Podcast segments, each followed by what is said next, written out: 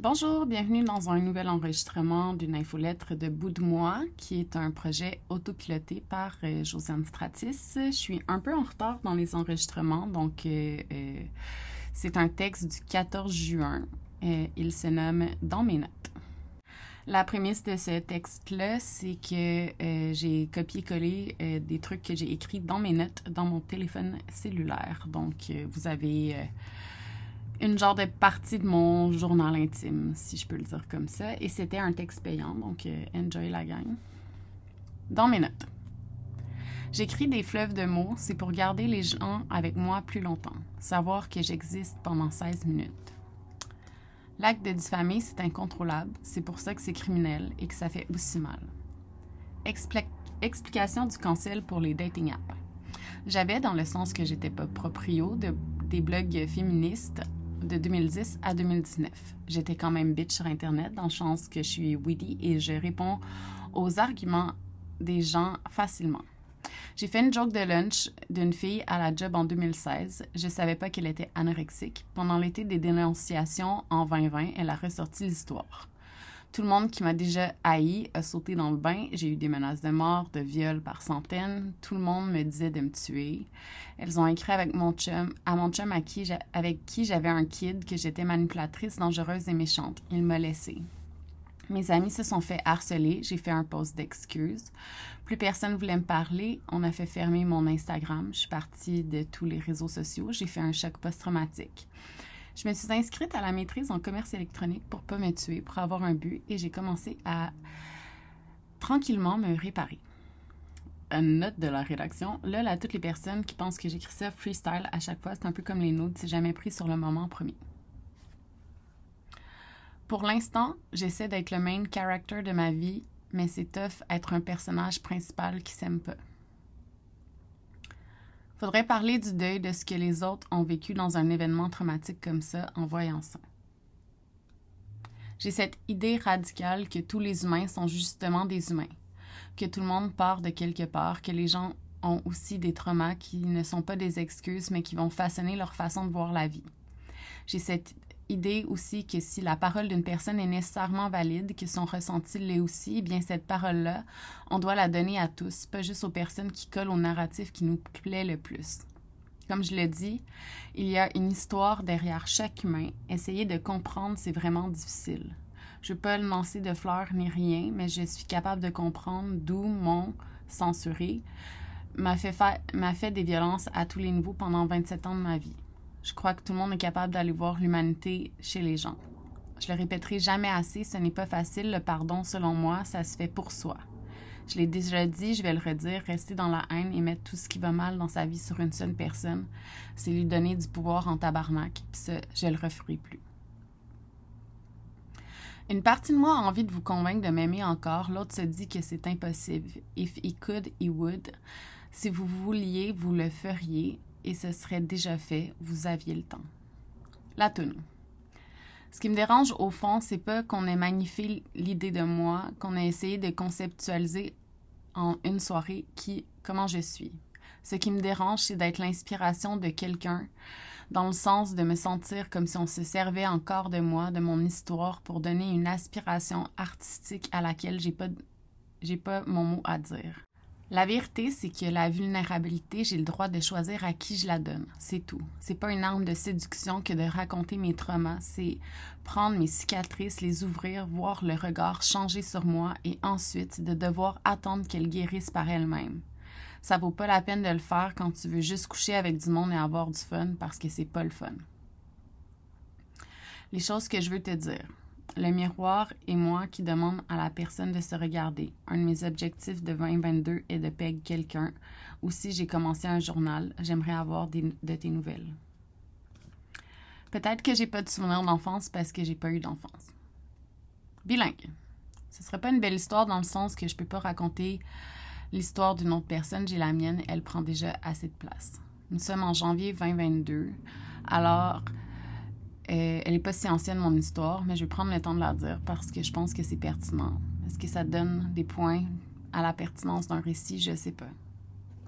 Une journée de janvier, je suis assise devant mon ordinateur. Je dois me connecter sur Skype pour faire mon évaluation psychométrique de mon événement avec mon psychologue pour donner suite à une demande de l'IVAC. Je sais que c'est un gros paragraphe que je viens de déposer ici, malheureusement, même si mon histoire se passe principalement sur Skype, qui utilise ça pour vrai encore. On a tellement des bons outils avec la pandémie. Il y a un saut dans le temps, vous allez voir. Le service d'indemnisation des victimes d'actes criminels a été mis en place pour assurer un suivi avec les personnes qui ont vécu un acte criminel reconnu par la loi et qui désirent avoir du soutien. On pouvait cocher plein de cases. J'ai dit à cheval donné, je vais cocher le psy, c'est ce dont j'ai besoin, mais j'ai demandé un système d'alarme et d'autres niaiseries que j'ai pas eu. J'utilise souvent l'humour pour essayer de contourner un sujet que j'ai pas envie de parler. J'ai pas eu mon système d'alarme, j'ai un psy. Et la reconnaissance que j'avais vécu l'événement qui est un acte criminel. J'ai donc rempli un formulaire avec les détails les plus intimes de ma vie. C'est spécial. Je suis assise devant Skype, un peu dépassée par la technologie, devant mon ordi, donc à avoir devant les yeux mon visage qui va pleurer toutes les larmes de mon corps. Pas vrai, je suis toujours capable de pleurer plus. Faut juste me laisser le temps. Mais j'ai mis mouchoir, mon psy se connecte. Il dit qu'on va devoir parler de l'événement. J'ai dit que je suis là pour ça. Il m'avertit qu'il doit remplir un questionnaire d'évaluation des impacts sur ma vie de l'événement. Ça va durer deux heures sur deux semaines différentes. Il m'avertit aussi que je vais devoir bien expliquer et que mon, mon événement doit rentrer dans une case, des cases. Au début, je trouve ça absurde. Je me suis rendue à faire une demande de l'IVAC. C'est parce que j'ai vécu un acte criminel. Je sais qu'il doit être mis dans une case. Pour les délais, pour pas avoir à justifier que parfois parler de choses traumatisantes, ça prend du temps et du courage. En fait, pour remplir ce genre de formulaire, c'est souvent après avoir essayé un paquet d'autres choses pour passer au travers de l'événement. Drogue, alcool, travailler, performer, essayer de se faire aimer par tout le monde, s'oublier, commencer à se faire donner un diagnostic après les autres, ce genre de truc. Personne n'envoie son formulaire de l'IVAC en chantant la bonne humeur. L'événement s'est produit en 1990, peux-tu me le décrire? Je me souviens que c'était la pleine lune, j'avais 4 ans. Je me souviens parce que quand je me suis réveillée, j'ai regardé la lune pour que ça passe plus vite. C'est correct, j'en ai assez pour ma case. Combien de fois par mois pensez-vous à l'événement? Je sais pas, ça me vient tout seul.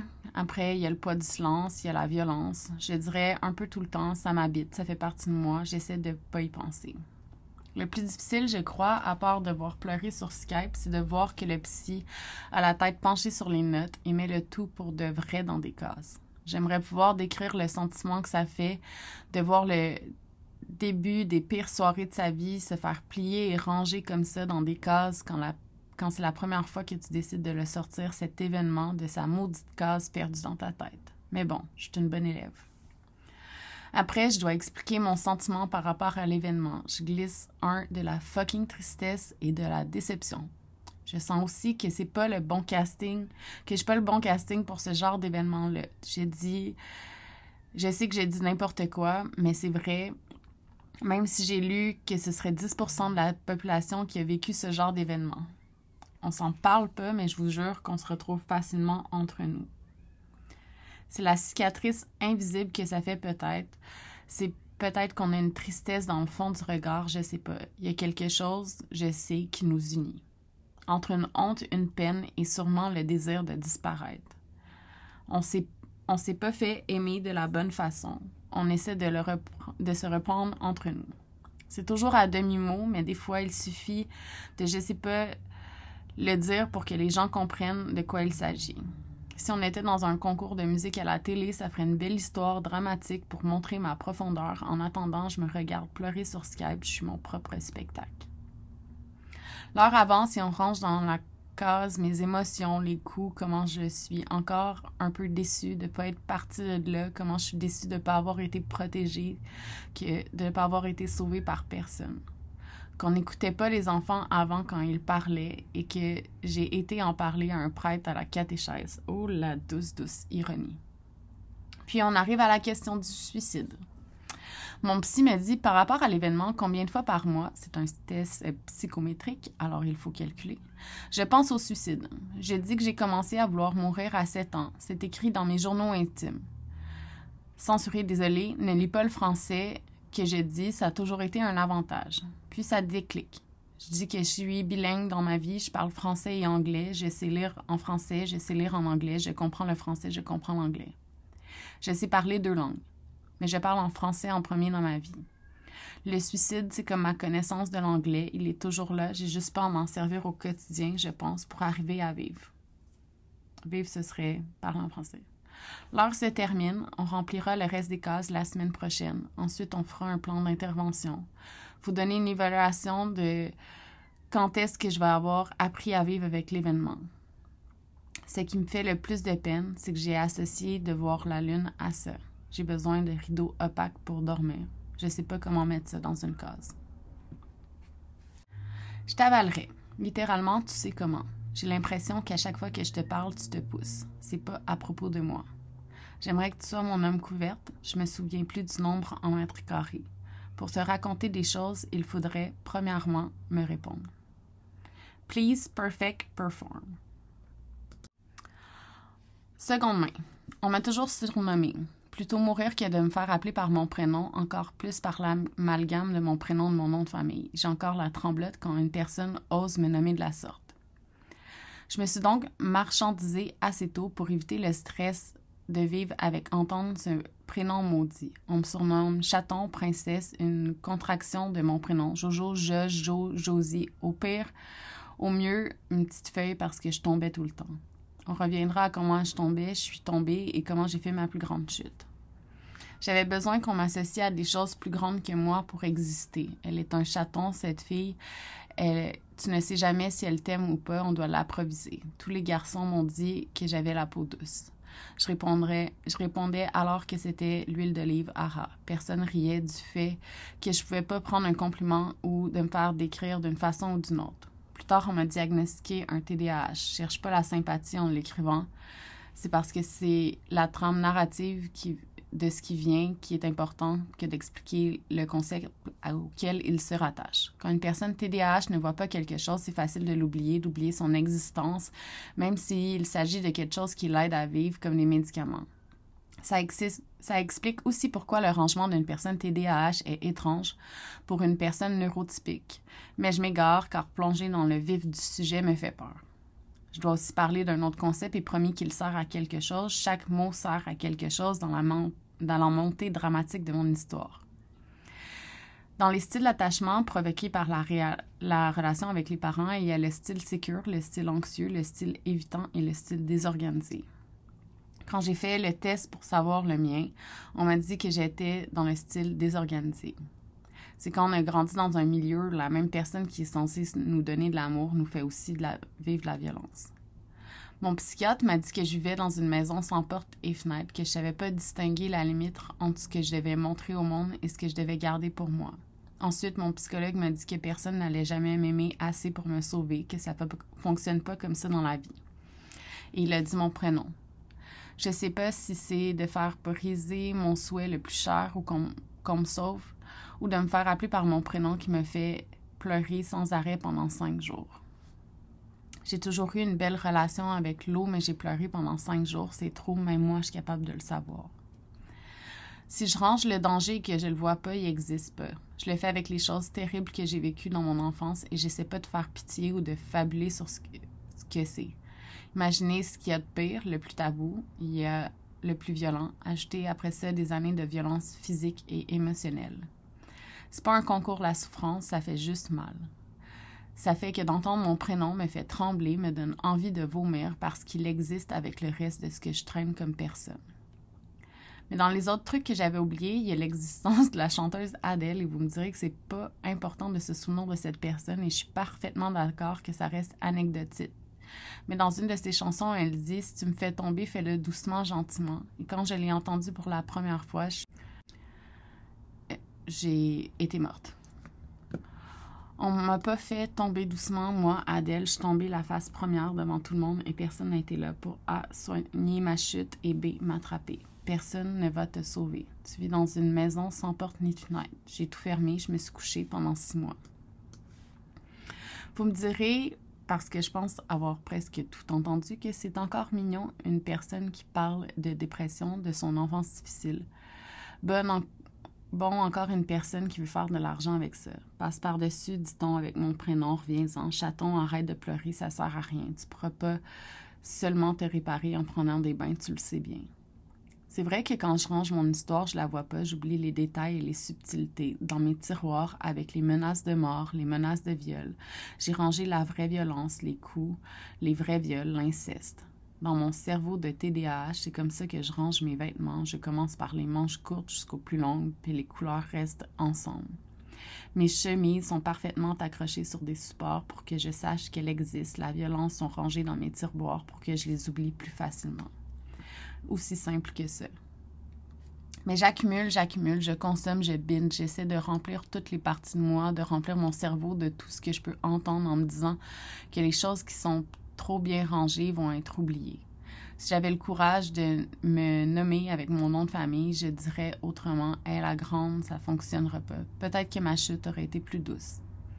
J'avais rangé trop loin la violence, les reproches constants, le fait qu'à ma naissance, on me disait que j'avais pas J'aurais pas dû exister. Je suis une ex-croissance. Je suis la deuxième. J'aurais pas dû, comme une cellule, vouloir aller plus loin. J'ai créé le chaos dans la première partie de mon existence et c'est en partie pour ça que Censuré Désolé a voulu détruire toute ma vie.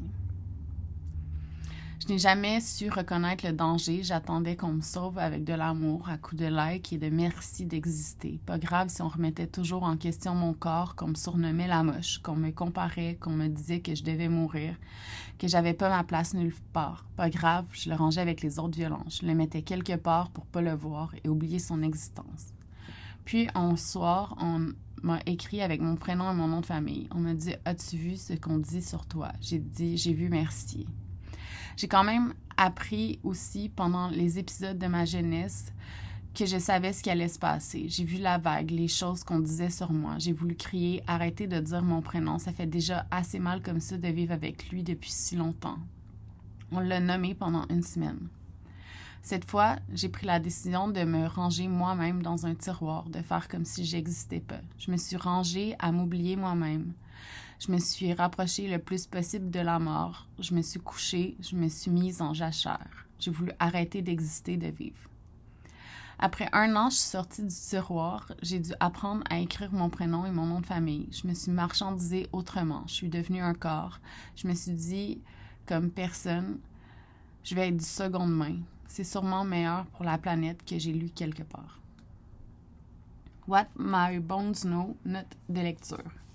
Every villain redemption arc story start with the origin. You don't have to fix anything to deserve love. Pain is pain. Je pense que je cherche une personne couverte que je peux mettre sur moi pour me protéger, genre pour me couvrir, genre aussi me cacher peut-être, disparaître dans mon matelas en mousse, lui, il reprend sa forme. Je veux juste vivre en dessous de quelqu'un, plus être le target principal. Si la personne a les yeux bleus, c'est un plus. Alors voilà, c'est fini. Euh, j'espère que vous avez aimé ça. Euh, c'est un peu euh, décousu parce que c'était plein de petits bouts de plein d'affaires, mais voilà. Merci pour l'écoute. à bientôt.